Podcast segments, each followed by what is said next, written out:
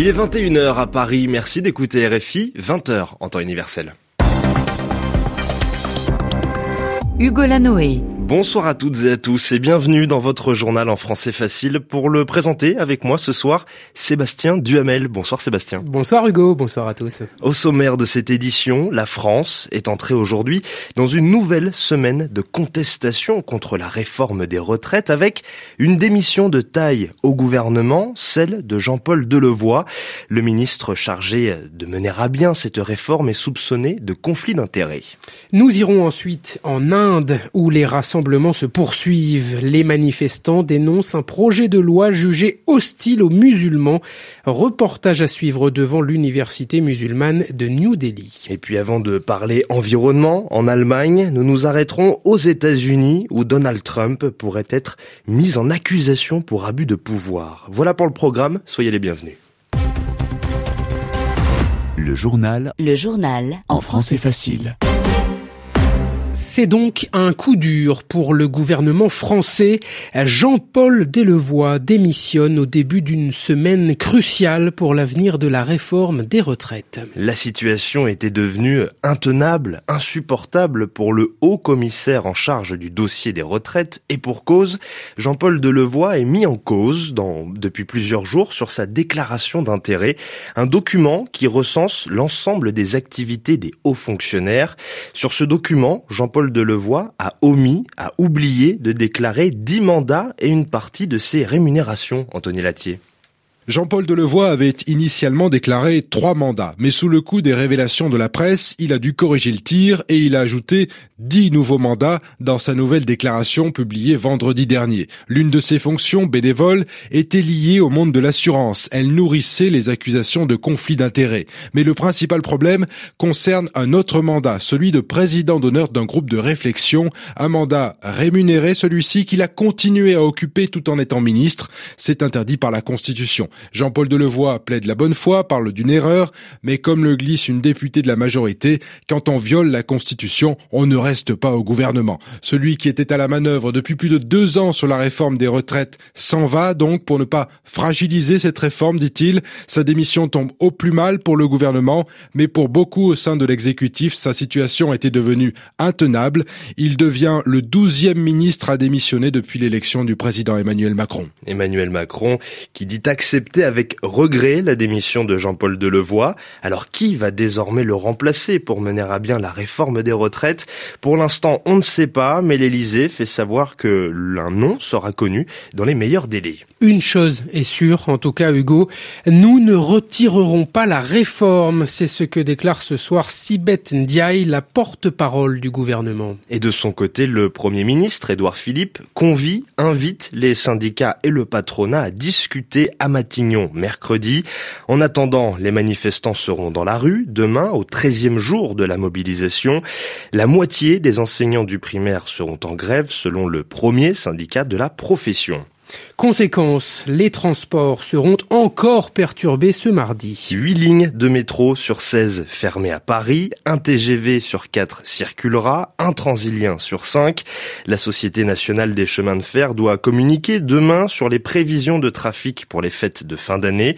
Des retards et des perturbations dans les airs également. La Direction générale de l'aviation civile demande aux compagnies aériennes de réduire de 20% leurs vols au départ et à l'arrivée de l'aéroport Le journal en français facile. À l'écoute du journal en français facile sur RFI, il est une heure passée de 34 minutes à New Delhi. Autre contestation, Hugo, en Inde où la colère gronde toujours contre la loi sur la citoyenneté. Ce projet législatif est dénoncé, Sébastien, contesté, car il est jugé islamophobe, c'est-à-dire hostile aux personnes de confession musulmane.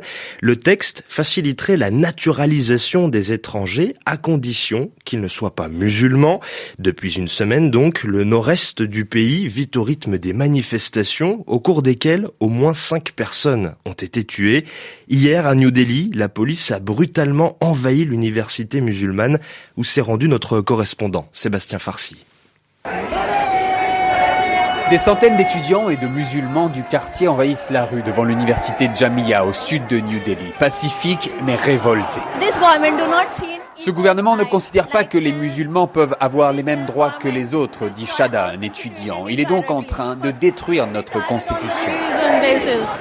La veille, plusieurs bus ont été incendiés en marge de la manifestation à quelques kilomètres de là. La police a accusé les étudiants qui nient toute implication vidéo à l'appui. J'ai des preuves, dit un étudiant. Regardez cette vidéo. À l'intérieur de ce bus, c'est un policier. C'est un policier de Delhi qui arrose le bus et le brûle. L'homme qui jette un liquide dans le bus sur la vidéo doit avoir une quarantaine d'années. Il est bien rasé et habillé comme un fonctionnaire. Il ne porte pas d'uniforme et le bus, lui, est entouré par des policiers. Impossible de vérifier l'authenticité de cette vidéo, mais pour les manifestants, cela prouve que la police de Delhi, contrôlée par le gouvernement fédéral, a ainsi voulu discréditer ce mouvement. Et cela lui aurait donné une raison d'entrer violemment dans la faculté où deux jeunes ont été blessés par balle. Ce lundi, beaucoup d'autres universités indiennes ont commencé à protester contre cette loi sur la citoyenneté. De Calcutta à Bombay en passant par Madras, la révolte contre le gouvernement est à présent devenue nationale. Sébastien Farsi, New Delhi, RFI. Le compte à rebours lancé aux États-Unis. Les députés démocrates majoritaires à la Chambre des représentants doivent renvoyer cette semaine Donald Trump en procès. sauf énorme surprise, le locataire de la Maison Blanche rejoindra Andrew Johnson et Bill Clinton sur la courte liste des présidents américains mis en accusation par la Chambre basse du Congrès. Donald Trump, je vous le rappelle, est accusé d'abus de pouvoir et d'entrave dans l'affaire ukrainienne, c'est-à-dire qu'il est attaqué en justice pour avoir outrepassé, pour avoir transgressé sa fonction présidentielle. S'il est accusé, son procès se tiendra ensuite au Sénat au mois de janvier. En attendant, les démocrates demandent toujours de pouvoir auditionner quatre proches du président. C'est le souhait formulé par Chuck Schumer, le chef de la minorité démocrate au Sénat. We want the facts to come out. Nous voulons que les faits soient établis. Les quatre témoins que nous avons demandés, les documents que nous avons réclamés sont directement liés au déroulement des faits. La Chambre des représentants a établi de nombreux faits, mais il y a certains de mes collègues républicains qui disent ces accusations sont sérieuses, mais je suis pas sûr qu'il y ait assez de preuves. C'est pourquoi nous devons entendre ces témoins. J'espère que certains de mes collègues républicains vont dire en toute honnêteté, nous devons entendre ces personnes. Aucune raison ne nous a été donnée pour expliquer pourquoi nous ne pourrions pas entendre ces témoins ou nous procurer les documents que nous avons demandés. Je ne sais pas ce qu'ils diront, peut-être qu'ils exonéreront le président Trump, mais ne pas les entendre, c'est dissimuler les faits, c'est dire nous avons peur, et ensuite les Américains pourront demander au président Trump et aux gens comme Mitch McConnell, s'il n'y a pas de procès équitable, qu'est-ce que vous avez à cacher? Que cachez-vous?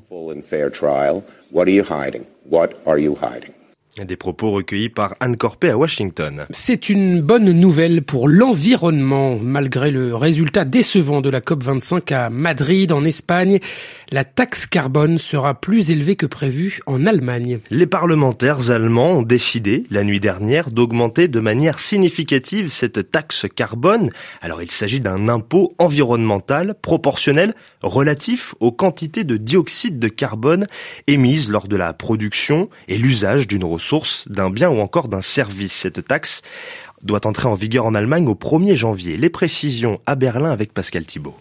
Les organisations de défense de l'environnement, les experts, les écologistes estiment que le niveau de la taxe carbone prévu à partir du 1er janvier était bien trop faible pour produire des effets rapides. Les Verts, qui participent à plusieurs gouvernements régionaux, ont pu peser dans le processus parlementaire car la Chambre représentant les lenders a son mot à dire. L'accord trouvé la nuit dernière prévoit que le montant de la taxe sera finalement de 25 euros au lieu de 10 initialement par tonne de CO2 produite. Elle augmentera progressivement jusqu'à 55 euros en 2025. En clair, les automobilistes allemands devront payer 7 à 8 centimes par litre de plus à la pompe.